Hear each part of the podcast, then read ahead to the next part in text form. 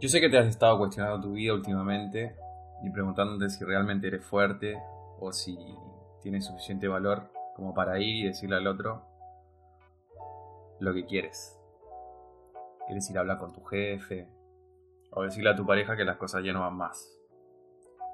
O quizás hablar con tu padre y decirle que ya no quieres estudiar más medicina porque lo tuyo son las leyes. Entonces, ¿cómo hago para llevar las cosas por el camino que yo quiero, por el camino que yo elijo? ¿Y cómo hago que estas conversaciones no me generen eh, conflictos con las personas con las que tengo que hablar? Entonces, bienvenidos a El Destino de Algunos.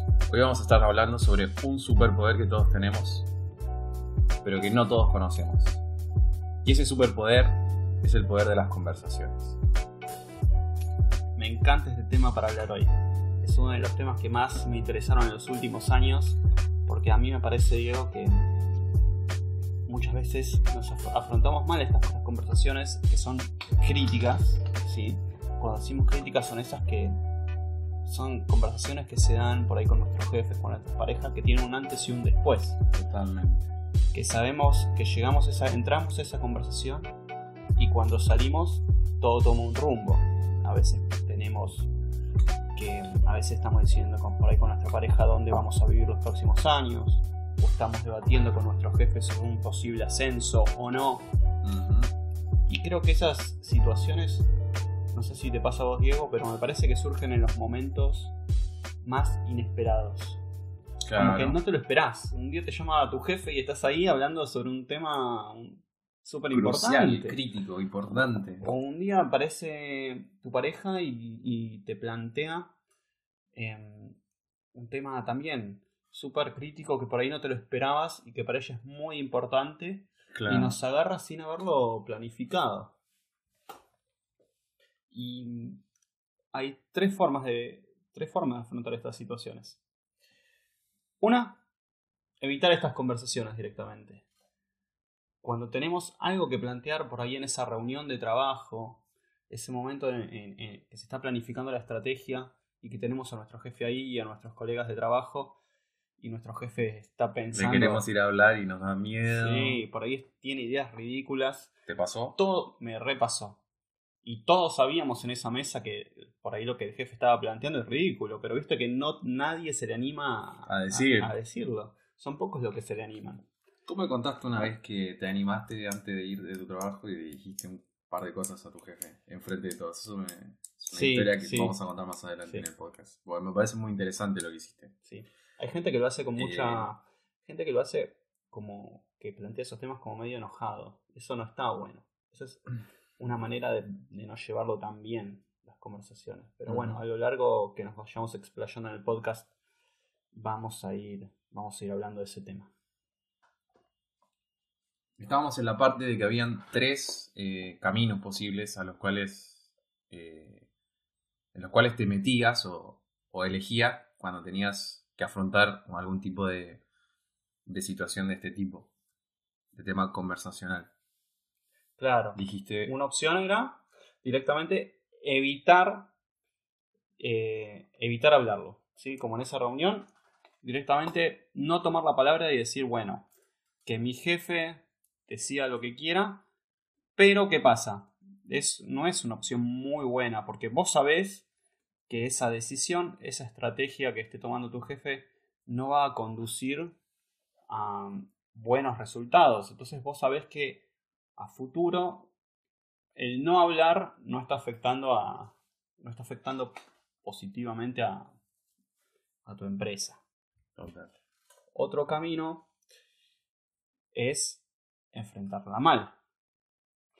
Y otra opción es todo lo que te vamos a contar hoy para que esas conversaciones las enfrentes bien, efectivamente, y no quiere decir que vos siempre, em, que siempre en esa, en esa conversación siempre salga a tu favor. No, muchas veces no va a ser así, pero te vamos a decir un par de tips, un par de trucos y como de estrategias para que vos puedas conversarlas y salir adelante y en ese momento que es como muy imprevisto poder hablar fluidamente. Claro, totalmente. Y apegándonos un poquito a la introducción, Mm. cuando yo decía que íbamos a hablar sobre un superpoder, este superpoder tiene que ver con el hecho de, del lenguaje. Nosotros tenemos como seres vivientes el lenguaje para referirnos a, a lo que sea. Y, y tener un buen uso del lenguaje, también sumándose un poco con, con la gestión emocional y, y el reconocimiento de uno mismo, eso hace que, que- que nosotros podamos usar la conversación y el lenguaje a nuestro favor en, en situaciones críticas o en situaciones favorables. Ajá. Entonces, yo a medida que, que he estado estudiando todo esto de, de coaching, de, yo estudié un idioma, eh, saqué una especialización en lenguaje y, y me, me fui dando cuenta que el lenguaje lo vemos como algo muy superficial. Tiene reglas, tiene gramática, tiene sintaxis, tiene fonética, tiene un montón de cositas que lo hacen ser el lenguaje, pero dejamos afuera un poquito el poder del lenguaje, el poder de crear cosas, el poder de decir cosas y el poder de, de cambiar también nuestro mundo. Y un ejemplo muy básico sería cuando vas por la calle y alguien te dice, como me dijo una señora hoy, che, qué bonitos ojos que tenés. Y no sé si me alegra el día, pero es un comentario positivo que, que de alguna forma te, te, te llega bien, no, no te hace sentir mal. Entonces, ¿cómo tu lenguaje puede ir de alguna forma transformando tu mundo en el día a día? ¿Qué lenguaje, qué comunicación también tengo conmigo mismo?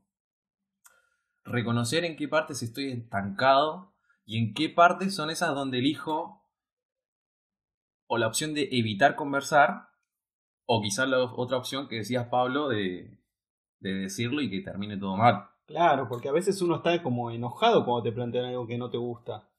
Y al estar enojado, por ahí no respondes, eh, no respondes bien, contraatacás. O bien te pones a la defensiva. Entonces, el tema del cual están hablando queda totalmente de lado. O, o también, díganme ustedes si no sucede esto, pero a veces que por ahí nuestra pareja nos puede plantear algo y que no nos gusta y después la ignoramos por dos días. Claro, peor aún. eso. No tenemos más sexo con esa persona porque simplemente no nos gustó lo que nos dijo. Mm. Entonces, hoy vamos a hablar de cómo transmitir eso que no nos gusta con precisión y reconocer cuando nos están planteando algo de una manera que no está muy buena eh, y generar un entorno de seguridad para que podamos conversar de manera apropiada. Y mm, estas conversaciones críticas, a ver, como para que ustedes puedan reconocer cuáles son estas conversaciones críticas, ¿no? Yo creo que tienen tres, eh, tres características. Una, que uno, que las dos partes o las tres partes o las que fueran tienen opiniones distintas en esa conversación. Sobre un tema en específico. Otra característica que tiene mucho riesgo, ¿sí? ¿Por qué? Porque determinan cómo van a ser los próximos días de nuestras vidas, ¿sí? Entonces tiene el riesgo de perder algo que o no, no ir tras el camino que vos decías Por no decirlo. por no decirlo. O por salir mal parado en esa conversación, o por entrar en un entorno de, de- como de agresividad que no te permita hablar del tema y resolver algo. Y la tercera característica es que están en juego las emociones. Totalmente. Me parece que ahí es donde se descontrolan las cosas un poco. O sea, no un poco, todo se descontrola por las emociones. Todo, todo, y se va por las ramas y se va a temas que no tienen Nada que ver. nada que ver. Eh, y aparte que también se desgasta la relación. En una pareja, por ejemplo, el caso que yo les contaba, que cuando uno empieza a ignorar al otro por algo que no le gustó, ¿qué pasa? Eh, dejas de ser atractivo para la otra persona por el hecho de estar ignorándola. Porque la otra persona va a tener una... eh, no le va a gustar nada eso y va, va- va a empezar a resentirse. Eh, y va a empezar a imaginarse situaciones, entonces eso tiende a desgastar la, la pareja también. Me, me gu- me gusta mucho este tema porque me quedo pensando ahora de cuántas quizás conversaciones cruciales yo tuve en mi vida. Y, y me quedo pensando y tuve muchísimas. Sí. Y una fue con mi hermano, al cual le mando un saludo muy grande, Paulo César, que está allá en Santiago de Chile. Un saludo, Paulo. Em, yo con él, ¿puedo contar? ¿Tenemos tiempo? Sí, tenemos tiempo. Yo con él no tenía una buena relación. Y era justamente porque nunca nos habíamos comunicado de forma efectiva. Cuando yo empecé a aprender todo esto de, de, cómo tener conversaciones con la gente, de cómo generar empatía, de cómo generar el contexto, que son todos pasitos que vamos a ver después de, de esta anécdota, eh, me di cuenta de que cuando generas el contexto para decir las cosas como corresponde a alguien, y se lo decís desde el amor, y también eh, un poco lo que decías vos, como, como haciendo cuando los dos estamos involucrados, porque en una conversación siempre hay dos partes. Y, yo quiero que las cosas salgan bien. Es ahí cuando digo, ¿cómo hago para, para afrontar esto y para que, para que salga bien? Entonces, generar el contexto para que yo le pueda decir lo que le quiera decir de la forma que sea, siempre tiene que ser que él sepa que lo que le voy a decir es porque lo quiero, ¿no? Entonces yo fui muy seguro de mí mismo porque ya sabía que estas herramientas sirven mucho. Generé el contexto, le pregunté cosas y le, y le dije lo que le tenía que decir. Entonces, cuando él me hablaba, yo sentía que había como un poco de, de quizás rabia o, o, alguna emoción negativa en él. Sí. Por las cuales no me dejé influenciar, porque mi, mi propósito en esa conversación era otro. Era generar una relación nueva con mi hermano con la cual en la cual podamos estar bien. Y quizás ya había pensado, quizás perdimos 30 años de nuestra vida por no habernos dicho estas cosas, ¿entendés? Entonces, me enteré de cosas que no tenía idea. 30 años que lo conozco y no tenía idea de lo que le pasaba. no tenía idea. No tenía idea que le molestaba que... No, primero que él tiene un año menos que yo, entonces para mí era como un igual, no era como mi hermano menor. Era como mi pana, mi partner. Entonces él se veía como hermano menor y, no sé si, si, estará bien lo que voy a decir, que él, sabrá porque él lo, fue lo que me dijo y lo que yo entendí.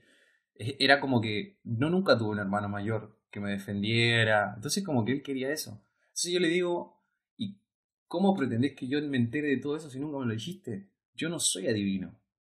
Sí, pero los hermanos mayores hacen eso. Sí, pero vos no eras mi hermano menor, le digo, eras igual que yo. Eras un poco más bajito, más feo, pero.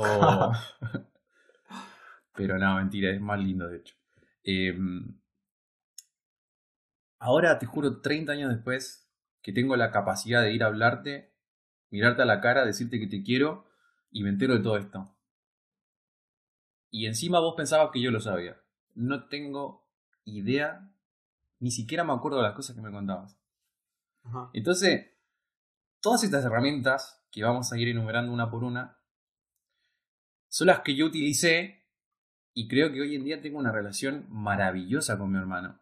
Quizás un poco alejado porque estuve muy poco tiempo con él, charlamos muy poco, pero sé que él entendió que mi propósito en esa conversación era que él supiera que yo lo quiero mucho y que no tengo más ganas de que la relación sea una mierda. Porque también estuve en, tiempos anteriores, pues yo también soy una persona complicada, tengo que asumir eso. Eh, estuve en, la situación del. ¿cómo, cómo, ¿Cómo le llaman? La situación del tonto, en la cual en vez de ir a hablarlo, prefiero evitarlo y olvidarme. Y quizás podría hasta perder a mi hermano por esa situación. En un momento pensé, yo con este tipo no quiero tener ningún tipo de relación porque no entiende un carajo. Y no es así. Es una persona con la cual me tengo que aprender a comunicar. Y me parece que ahí está la clave y ahí es donde está el superpoder del que hablamos al principio. Hacerse cargo del propósito que quiero, de generar el contexto con las personas que quiero y decir las cosas como son. Yo creo que ahí es donde empezamos a subir en una espiral positivo y, y pasan cosas lindas. Hoy ya no tengo ese resentimiento con mi hermano. Y creo que ojalá que él tampoco lo tenga conmigo. Y si lo tuviese, lo invitaría a que me lo diga. Porque también tenemos esto los seres humanos, que no sé si es un superpoder, pero percibimos al toque cuando a alguien le pasa algo. Sí, es algo que te fuiste guardando por mucho tiempo y que incluso hubiese estado bueno hacerlo antes, pero es genial que, que en algún momento lo hiciste y lo afrontaste con las herramientas. eh, Totalmente. y mm, sí, e- era una situación. Es una situación crítica. Todo, sí, muy crítica. Y bueno, tuve más también. Pero esta creo que fue la mejor. Sí, como para dejarles a ustedes claro em, que es una conversación crítica, también acá nosotros nos trajimos algunos ejemplos para que a ustedes les sea súper, súper claro. Em, por ejemplo, ejemplo número uno. Cuando tu jefe no te trata bien y querés hablarlo. ¿Vieron esas veces que tu jefe te, te trata mal que uno dice me está basureando? ¿Y querés Claro. hablarlo? No, y en vez de contárselo a él, se lo vas a contar a, A tu a compañero. tu de- compañero de trabajo que no puede hacer nada. Sí, esperando que tu compañero se lo cuente a otro, a otro y todo circule hasta que tu jefe se entere. Sí, sí, no, mal eso, ¿no? Otro Aparte, ejemplo. ¿cómo sabes que Sí. tu jefe te está tratando mal? Quizás vos crees que te está tratando mal, pero quizás él no sabe que te está tratando mal. Vos crees, claro. Entonces, e- es un poco. Es un poco esto de. Hay, hay, hay algo que no, que no encaja porque no sabe la otra parte. Sí, Y vos no sabes si la otra parte sabe lo que a vos te pasa. Sí. Es más, ahora cuando hablemos de las tácticas podemos volver sobre este mismo ejemplo que está bueno. Me gustó, me gustó. Em, otro ejemplo, ¿dónde vas a vivir con tu pareja? No. ¿Sí? Se van a ir a vivir juntos o se quieren mudar a otro barrio o uno tuvo una propuesta de trabajo para irse a vivir a otro lado, ¿no? Tema sensible e importante, ¿dónde están las familias de cada uno? ¿Qué quieren hacer de sus vidas? Em, cuando tu amiga o tu compañero de trabajo quiere algo más con vos, pero a vos no te interesa. Para, pero eso no siempre se dice. Pero siempre se dice, Yo, se eh, a mí me lo han dicho como medio explícito. Sí, bueno, ahí me gusta más. Sí, me gusta que digas las cosas Y si, y explícitas. si te haces el boludo te puede generar consecuencias. ¿De qué sentido? En el sentido de que mm, después te empiezan a ignorar, el trabajo que tienen que hacer para vos no lo hacen, Ajá. ese tipo de cosas. Espera un poco. Sí. Yo aquí voy a poner un poco. Eh, me pasa esto. La, las personas no son mucho de ir, encarar y decir, ¿sabes qué? Me gustas. No hacen eso las personas. Hacen otras cosas. Creyendo, creyendo que a la otra persona le puede gustar lo que yo estoy haciendo por ella, pero nunca le dije que me gustaba. Y ahí hay otro misconception. ¿Cómo se dice eso en español? Error de Como, que- como que no se, hay como una que se palabra, pierde información, sí. llamémosle. Porque yo no sé que lo que yo hago le voy a estar transmitiendo. Entonces como que lo puedes decir de forma explícita, que puede ser muy descalibrado, o puedes hacer mil cosas para que la otra persona se dé cuenta. Entonces, a mí me gusta jugar con eso. Porque cuando me tiran palos, palos es como cuando hacen cosas para como de alguna forma complacerte o saber que, que quieren algo con uno, vos tenés toda la capacidad, como no te lo están diciendo directamente, de jugar con eso y hacer como que no entendés nada. No entiendo tus palos. Dímelo explícitamente. Y ahí vería que te respondo. Entonces, a mí me divierte hacerlo. No es que sea manipulador ni malo, pero me divierte. Y yo sé que la otra persona sabe que yo también lo sé. Entonces, como un poco no usar tu superpoder. Sí, es verdad. Cierto. También cruciales los temas sexuales.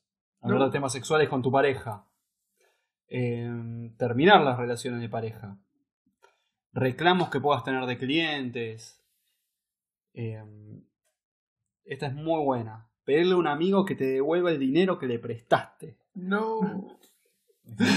Esa plata que le fuiste prestando Y no te y la que quiere te devolver. incomoda un poco decirle, che, ¿cuándo me vas a devolver estas dos luquitas? Y que después son tres y que Cuatro después te un debo, Pablo. más y que te dijo que te iba a devolver el mes pasado.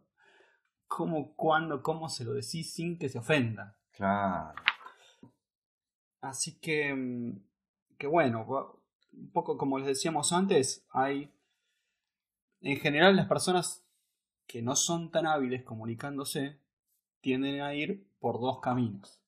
Uno el del silencio y otro el de la violencia. ¿sí? Yo puedo callarme y no pedirle el dinero a mi amigo y yo joderme, nunca más tener la plata y quedarme resentido porque mi amigo no me quiere pagar. Vale, no ¿Es un, saber es un por ejemplo esto o me estás No, diciendo en serio? ejemplo. Ah, No, perdón, no, perdón. ¿cuándo- Como te debo vas a plata, pagar? ¿Cuándo me vas a pagar? como te debo plata, pensé que era un- no era un ejemplo, que era algo serio. Y me parecía muy cagón de tu parte que hablando de temas que manejamos no me los hayas dicho antes. No. Es un ejemplo. Otra opción que manejan las personas de buena forma es ser agresivos. Es decir, Atacar. no te, primero atacar em, o no te hablo por una semana porque me hago el enojado. Nah, eso ya no funciona con nadie. No funciona con nadie. No. Usar el sarcasmo.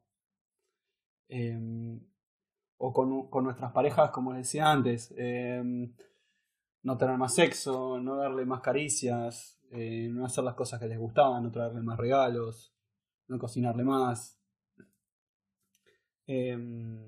Claro, cuando tenés ahí a la mano, ir y decirle, me pasa esto. Solucionémoslo. No. Me voy por el... sí, por ¿Cómo eso se es- llama? El, el camino del tonto. Claro, El eh, full, el full, full full choice. es, es, es creer que o me callo o lo digo con agresividad, cuando en realidad hay un punto intermedio, que es decirlo con respeto, Con amor. con amor y generando un entorno de seguridad entre las dos personas. El contexto que te hablaba yo hace un ratito. Y que no se trate de ganar o perder, que se trate de discutir el tema en cuestión. Claro. Entonces, eh, otro tema es, otra forma de agredir verbalmente, también bastante común para mí, es hablar en temas de absolutos. ¿Sí? ¿Cómo Eh, sería? Por ejemplo, no sé, cuando, por ejemplo, cuando vas... Es, es como, se me viene una Sí, situación. a ver. Es como cuando. Va, me acuerdo de amigos cuando era chico este, se ponían de novio y la novia le decía: O vas a. Si vas a salir con tus amigos, yo no. Yo termino con vos. No quiero verte más. Cosas así, absolutas, decir. Sí, algo así, como... em, ¿Por qué sos así? Si todas las mujeres son de esta forma. No seas más así conmigo. Claro, es como medio manipulador eso. Todos me tratan así. ¿Por qué vos me tratás diferente? Es como medio manipulador. Sí. Eh, o algo más o menos parecido que es bastante común. Eh, me acuerdo una vez en una situación de trabajo, yo era como medio nuevo, tampoco era tan nuevo, o sea, no sé, tenía dos años trabajando en una empresa y una persona que hace como 20 años estaba discutiendo conmigo acerca de un tema eh, y me dice, bueno, pero Pablo, yo hace 20 años que trabajo acá. So what? Es como, eso- es como callar a la otra persona con, con esa táctica, es una cagada. Como que se está imponiendo. Sí, tienen nombres esos en, en el lenguaje. Falacias de algo. se. Sí, no, no tengo idea. No me acuerdo pero- ahora, pero. Pero, eso de, de usar la Era experiencia. como usar ese poder de. o usar las vivencias para Para imponerse, sí. ese es el tipo de violencia que no está. ¿Y qué le dijiste cuando te dijo eso? Estoy hace 20 años acá. Uf, ya ni me acuerdo porque pasó hace tanto, pero. eh, me acuerdo que no me gustó nada, o sea, me Es como, marcado porque me cayó. No sabía Vos que- trabajás que- hace 20 que- años acá, pero yo le hice el amor a 100 mujeres. Qué- ¿Qué la tiene más grande? Es algo así, ¿no? Eso sería seguir usando la violencia, porque no estamos hablando Sí, puntualmente del caso, No, pero estás- es como que estoy desviando con otro tema. Estás queriendo ponerte por encima del otro como hizo él contigo. Es ridículo. Sí, y ese tipo de conversaciones son re, re, re comunes. Sí, tenés razón. Em, Incluso hasta con el cuerpo te demuestran un poquito esa supuesta superioridad. El lenguaje es todo. Se Sí. comunica a través de todo. sí, En la mirada en la mirada, cuando le ponemos cara de culo porque dijo algo, se, se nota. Se nota ¿no? todo. cuando desviamos la mirada por algún tema. Pero ahora pasemos a la parte interesante. Ya que sabemos cuáles son los dos caminos que no hay que tomar, que son el silencio y la violencia, ¿qué estrategias podemos tomar para comunicarnos de forma efectiva? Estrategia número uno. A ver, estrategia número uno. Crear ese entorno de seguridad. Claro, ¿cómo creamos el entorno de seguridad? Una opción, por ejemplo, es usar una técnica que se llama técnica del contraste. Es difícil de entender, pero es súper fácil de usar una vez que uno lo entiende. ¿Sí? Em, la idea es un poco esto. Cuando... Sí, ¿Puedo decir algo antes? claro que podés. Me parece que para empezar eh, tenemos que proponer una situación en la cual estamos estancados.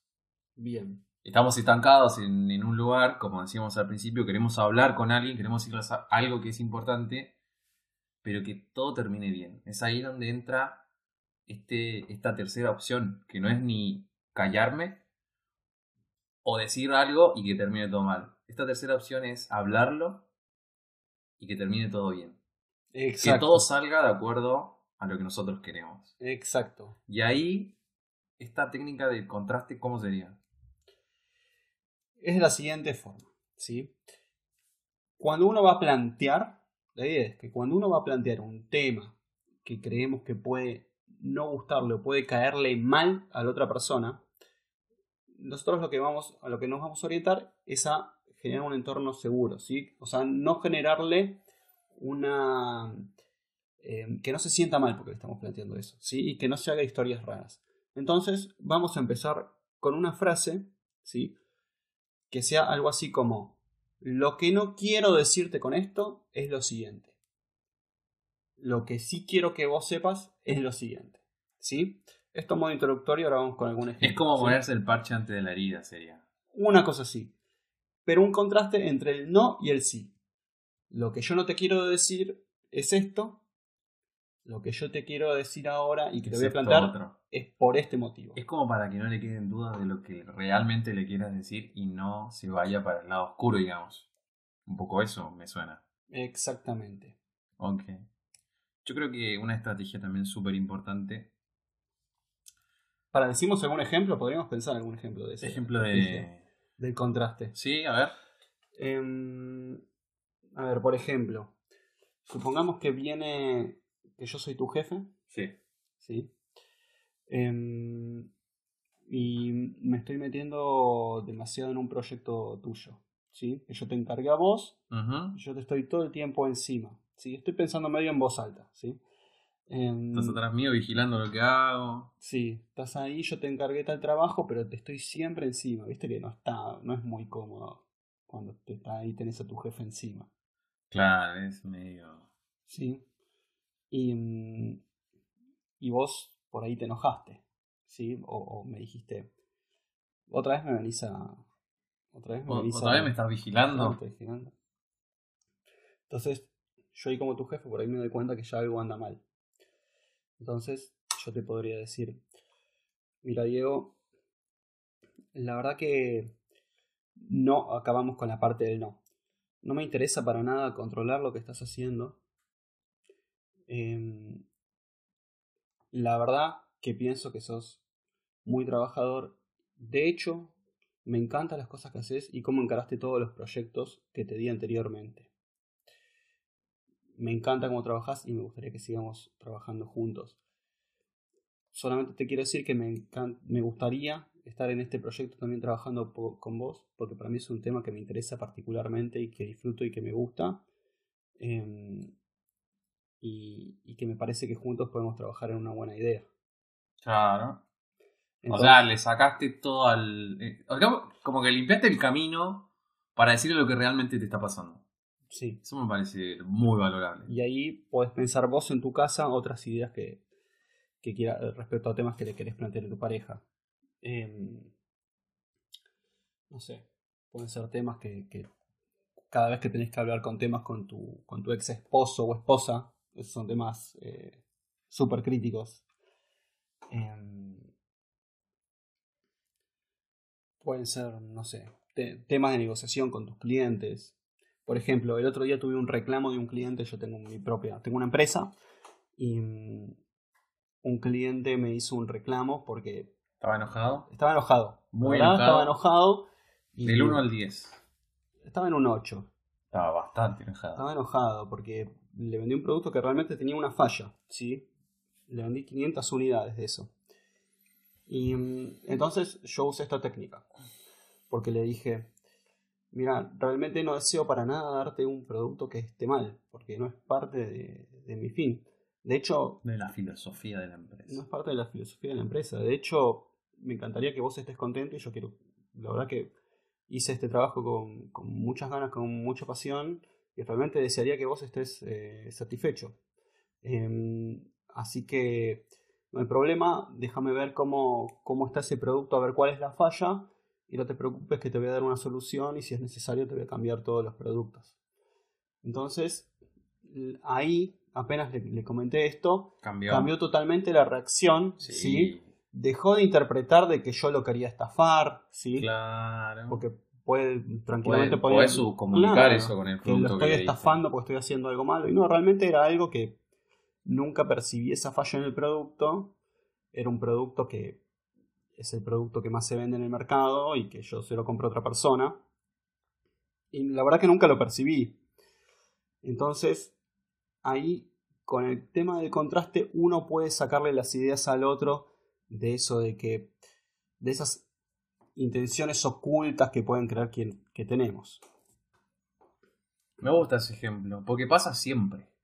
Te pasa todo el tiempo. Me hice acordar cuando estábamos en un bar y pedimos old fashion y no Sí. lo hicieron como, como, como nos gusta. ¿Y qué hiciste? Y como, como todos saben, la gente que me conoce, voy y reclamo y digo lo que no me gusta y quiero que me respondan bien. El tema, en tu caso personal, vos estabas vendiendo y tenés que ofrecer una solución a tu cliente. En este caso, el cliente soy yo. Si voy a cambiar algo que no me parece que esté bien y estoy pagando por eso, me parece que lo lógico sería actuar como actuaste vos con tu cliente. Pero muchas veces no te responden así.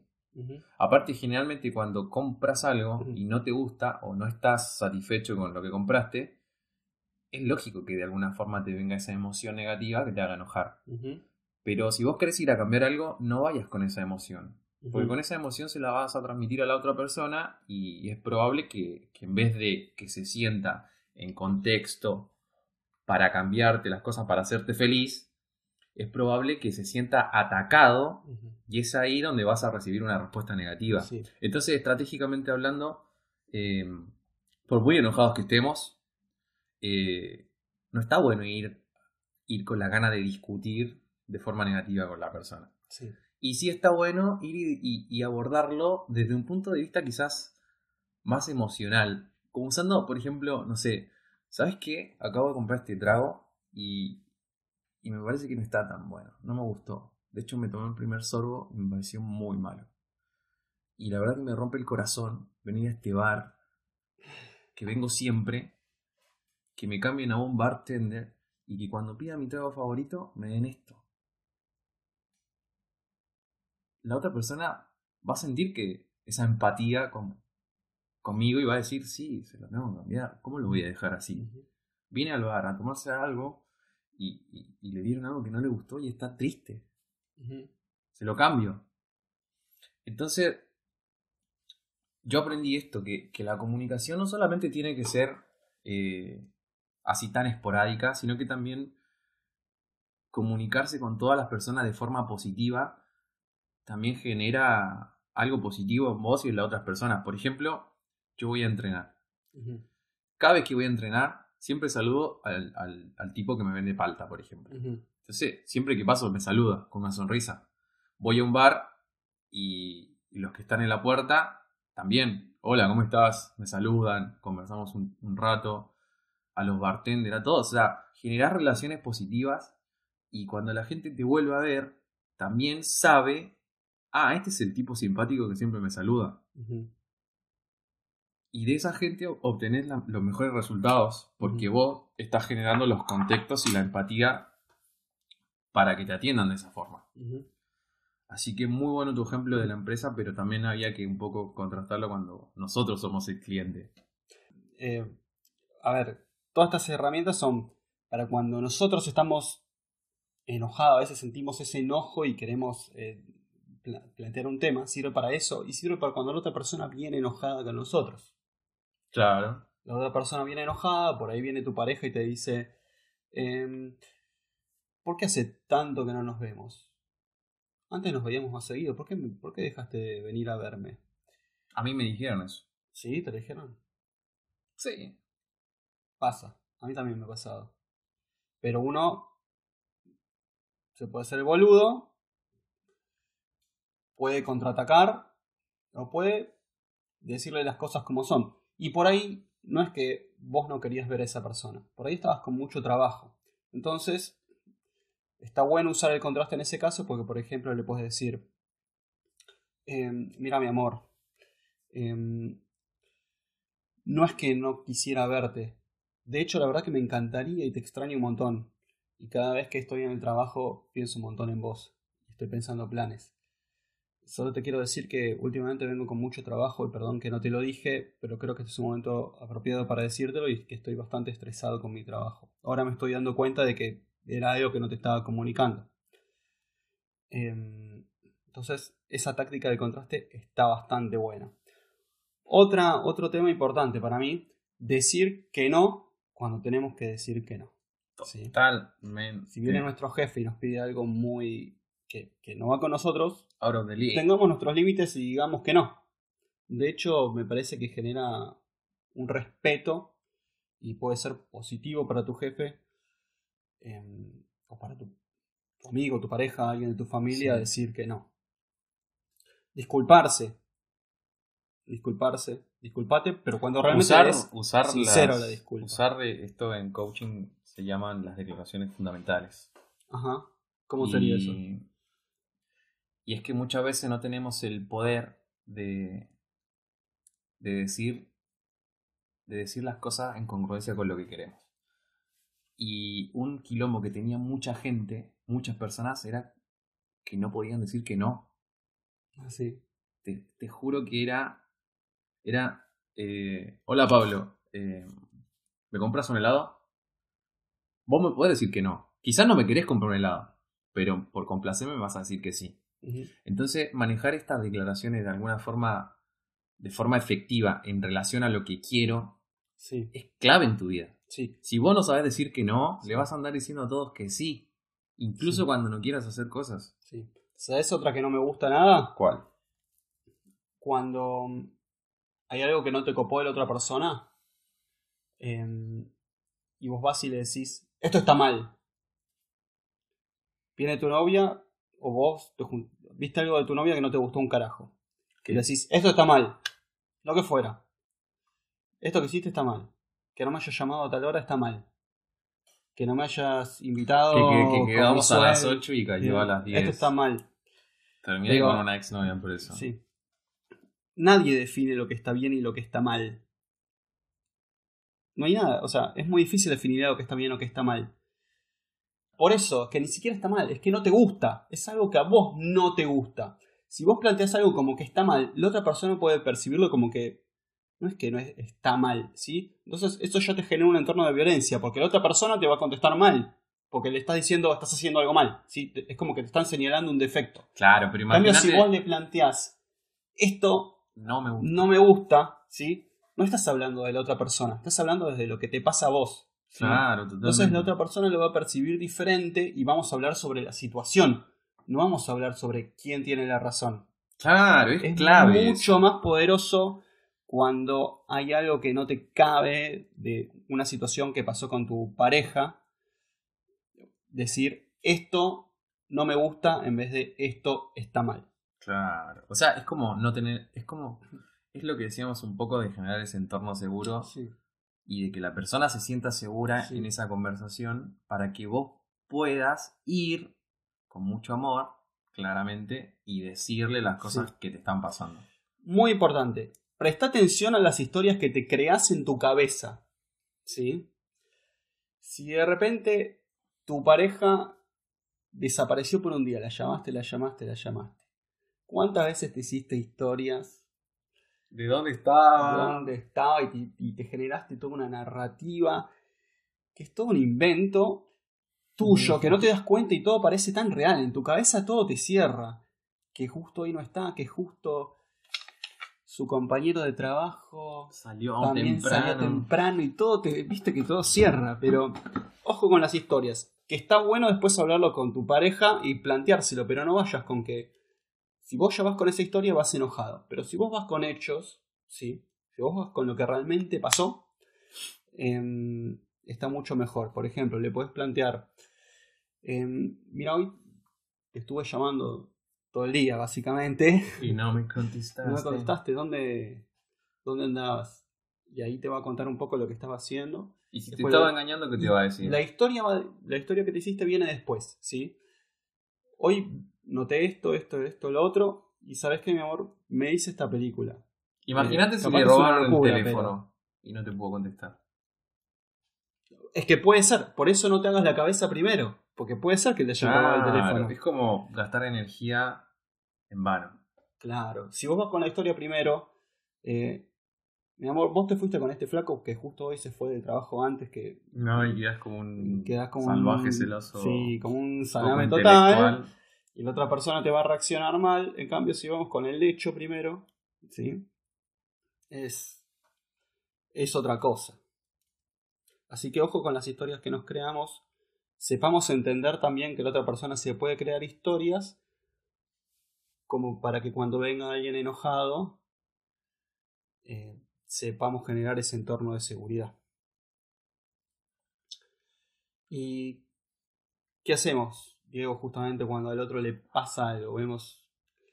Bueno, vemos yo que- creo que siempre que a otra persona le pasa algo, eh, eso se transmite de alguna forma.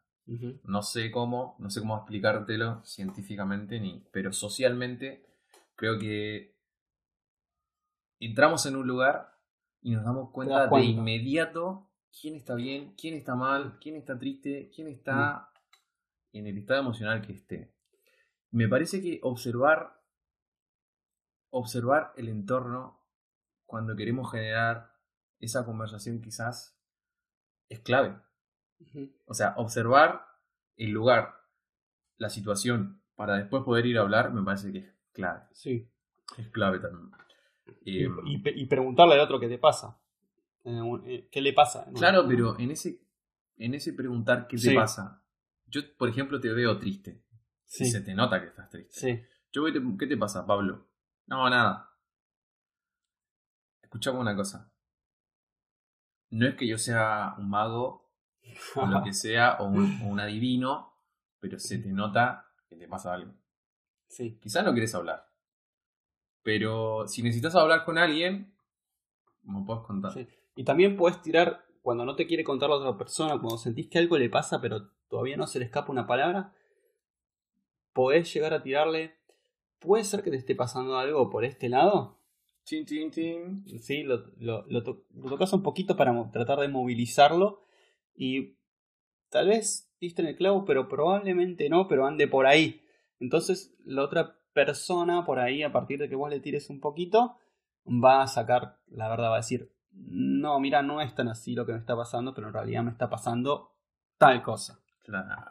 Es como, bueno, si no te lo quiere, si vos le preguntas, si no te contesta, tirale un poquito, como acertar, a ver qué pasa. Pero tiráselo como, no, che, boludo, ¿por qué hace dos semanas que no me decís qué carajo te está pasando? Mal. así? Ah. Cagaste, la otra persona se va a poner en la defensiva. Pero si le tirás, mirá, noté tal cosa, puede ser que te esté pasando algo por este lado, por ahí algo sale, ¿sí? Cuidemos siempre ese espacio. Y elijamos el momento y el lugar para hablar también. Clave. Porque a veces te vienen con un... Estás en el baño y te vienen a hablar. Llegaste cansadísimo, fusilado a las 2 de la mañana de trabajar y te vienen con un planteo en la cama con un tema súper complicado. Entonces por ahí está bueno decir, mi amor, yo te entiendo, la verdad que es- está, creo que es un tema que este lo tenemos que hablar definitivamente, Pero Bien. no hoy. pero no, y por ahí estaría bueno que lo hablemos mañana, em, en otro momento, por ahí mientras estamos desayunando. Eh, Quiero, quiero cambiar algo, sin el pero, con un i, ¿sí? El pero es como no te escuché un carajo. O- Eso, eso es lo que pasa cuando Que yo de hecho lo he detectado en vos, Pablito. Ah, sí. ¿El pero? Yo te estoy hablando algo que para mí es Sí. clave y se te nota en la cara que estás pensando qué me vas a decir cuando yo te termine de hablar. Y eso es un poco el pero. Como no te escuché una mierda y de lo que Sí, todo lo que me dijiste te quiero decir un pero. sí. Eh, Entonces es mejor unir. Em, ahora estoy algo cansado y me parece que estaría bueno que, ya que es un tema importante, que lo hablemos en un momento que esté- Claro, bien. porque quizás estoy en un, en un estado en el cual no te voy a poder escuchar en concreto y yo quiero escucharte bien. Sí. El tema que un poco cambiar este pero por una I me parece que no soluciona el problema. Que quizás Sí. en vez de que también es una estrategia importante, saber escuchar y asegurarse de entender lo que la otra persona te quiere decir. Sí. Porque cada vez que estamos escuchando algo de la otra persona, de la otra parte, estamos escuchando basado en nuestra historia personal. Por ejemplo, hay un caso que, que a mí me gusta mucho. Es como, me pegó. Y yo le digo, ¿te pegó? Sí, me pegó. Y me, y me imagino que le pegó. Pero no le veo la cara moreteada, no le veo los brazos rotos. Y digo, pero a ver, ¿y cómo te pegó? No, me agarró, me agarró de la remera y me tiró. ¿Y eso es que te peguen? Sí. Entonces, ahí, en ese, en ese te tironeo la remera, para mí, para ella es, o para él, le pegó. Entonces, también pasa esto de que perdemos información por asumir cosas que no sabemos. En el me pegó, pueden, me masacró, o me tiró la remera, hay un mundo. Es como lo que yo ponía como ejemplo que me gustaba mucho. Era, estaba hablando con una chica en un bar. Y le digo, ¿cómo te gustan los hombres? Y ella me dice, se quedó pensando un segundo y me dice, me gustan los hombres románticos. Y le digo, bueno, pero yo no te voy a caer con flores ni chocolates todos los días. Y ella me queda mirando con cara así como de, como de disappointed. Y me dice, pero eso no es un hombre romántico. Bueno, ¿y qué es un hombre romántico? Que me vaya a buscar al trabajo, dijo, que me cuide y que esté todo el día encima mío. ¿Encima mío en qué sentido? No, que me, que, que- que me busque, que me lleve, que me traiga, que me, que me compre cosas. ¿Qué era eso? Eso era romántico para ella.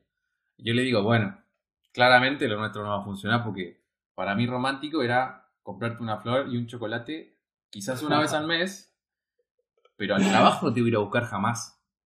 Entonces cuando ella tenía una conversación de amor con sus amigas, le decía, no, es que este tipo no es romántico. Claro que no voy a ser romántico si yo no sé lo que es romántico para ella. Quizás romántico sea... Cada cual tiene su propia definición de romántico. Entonces, darse cuenta de que... De que ser o no ser quizás no es nada. Hasta el punto en el que sí preguntamos y sabemos qué es para la otra persona. Por ejemplo, si yo quiero ser romántico con, con alguien, no trataría de ser romántico a mi manera con esa persona. Y es un poco lo que me acuerdo lo que le pasaba a mi vieja, con mi papá. Siempre para Navidad, mi papá le regalaba los mejores regalos a mi vieja. Sí. Anillos, perfume. Sí. ¿Viste esa pelotudeces? Sí. Y él pensaba que era el mejor regalo. Y después yo iba donde mi mamá y le decía, ¿te gustó el regalo? Sí, está lindo, pero como que, como que no me gustó No, es- no tanto. era algo tan importante para ella. Claro, entonces, ¿cómo le haces el mejor regalo a alguien? ¿Cómo eres el más romántico para alguien? Anda, pregúntale qué es romántico o qué le gustaría que le regalen y regálale eso. ¿Y tú vas a quedar como romántico o como el que hace los mejores regalos? Porque quizás yo te quiero regalar un auto, pero a vos no te importa manejar. ¿qué vas a hacer con el auto? Nada. Quizás vos querés que te regale un pantalón y con eso eres feliz. Entonces, ese nivel de comunicación que se alcanza cuando entendemos a la otra persona también eh, es clave para comunicarnos. Sí. Y antes de cerrar el podcast, hay algo que quería decir también que me fui dando cuenta con el tiempo que esto existe. Que es que muchas personas tienen el deseo, sí, tienen el deseo de tener el poder y de ejercer el poder. Y esto lo digo porque para que tengamos cuidado en nuestras conversaciones. Que a muchos les gusta, esto se nota mucho en el trabajo, cuando el jefe disfruta de ejercer el poder. ¿sí? Entonces, a veces estás hablando, también esto se puede dar en las relaciones, ¿sí? De que manda porque le gusta mandar. Y identifíquense ustedes también si ustedes a veces no tienen ese deseo de ejercer el poder y de que la otra persona siente el poder. Y cuando sean jefes, o si ya lo son, también no abusen de ese poder. O sea, sepan describir lo que les pasa a ustedes. O sea, decir, sí, yo tengo el deseo de mandar a todos acá. Pero tampoco abusen de eso. O sea, reconozcanlo, pero sin abusar. Está bueno lo que decís. Me, me hiciste acordar un poco a mí cuando trabajaba en relación de dependencia. ¿Y qué te pasaba? Yo tenía... Era complicado. Porque yo tenía tres jefes tenía que trabajar en proyectos distintos para cada uno. Oh. Y aparte los tipos no eran, claramente no tenían eh, expertise en dinámicas sociales, ni en liderazgo, ni en, ni en relacionarse bien con la gente. Entonces, el que tenía que relacionarse bien con los tres era yo. Con uno se trabajaba de una forma, con otro de otra y con el otro de otra. Y era un poco complicado trabajar así porque estás haciendo algo y sabes que se hace así y después viene otro y te quiere, quiere que lo hagas de otra forma. Entonces tenía como ese quilombo que, que era también como esta lucha de poder, como que, como que uno se quería imponer por sobre el otro. Y encima tenían el problema que entre ellos no se hablaban de... Como que cada uno trabajaba en su propio sí. Entre ellos no se... Y, no, se metía con el trabajo del otro.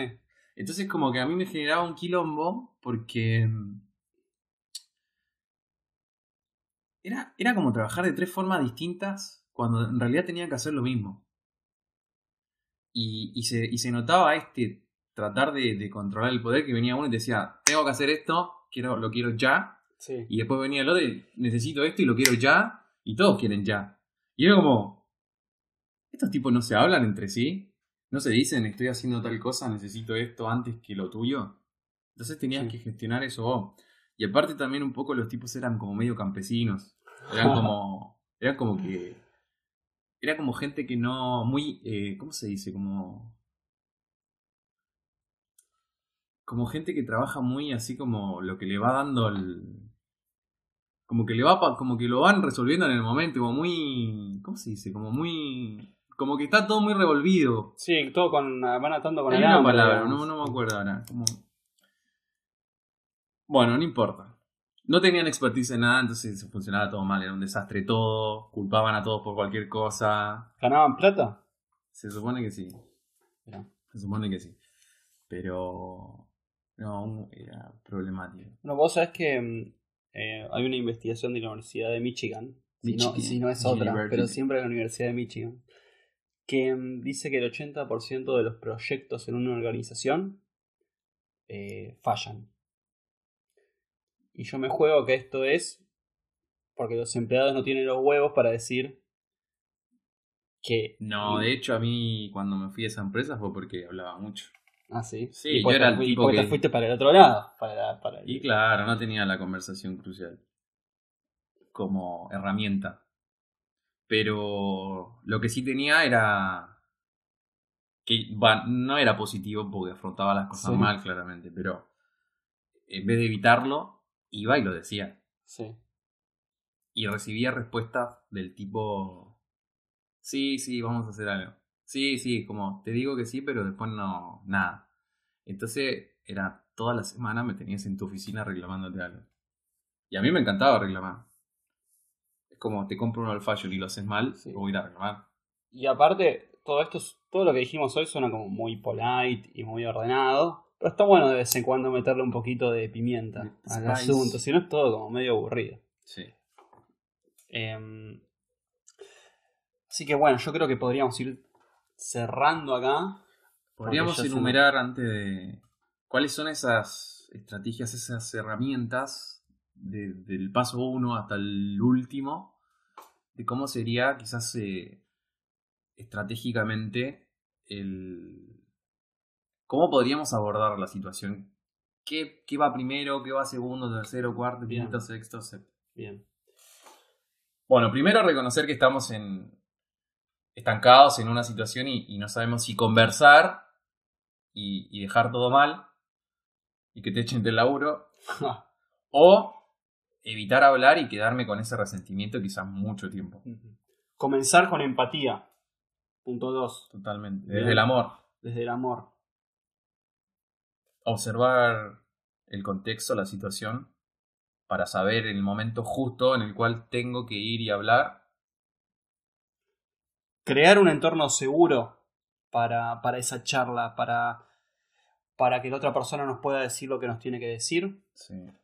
O para nosotros decir lo que también lo que, el planteo que queremos decir sin que la otra persona eh, se sienta atacada. Es como usar la, la- la herramienta del contraste. Como decir lo que no quiero y después decir lo que sí quiero. Exactamente. Eso sería un poco como controlar la narrativa de lo que voy Eso a nos decir. ayuda para controlar la narrativa y dar un poquito de seguridad. Me parece también clave que exponer mi propósito a la otra persona, haciéndole saber que esa persona también es parte, es parte y comparte justamente esto que, que quiero hablar con él. Por Sí. algo se lo estoy diciendo. O sea, somos dos yendo para un camino y ahí eliminamos directamente la- las dos brechas de, de hablar y destruir todo o evitarlo y empezar a caminar, iba a decir de la mano, pero es muy cliché, muy cursi, pero sí empezar a caminar en el mismo, en el mismo rumbo.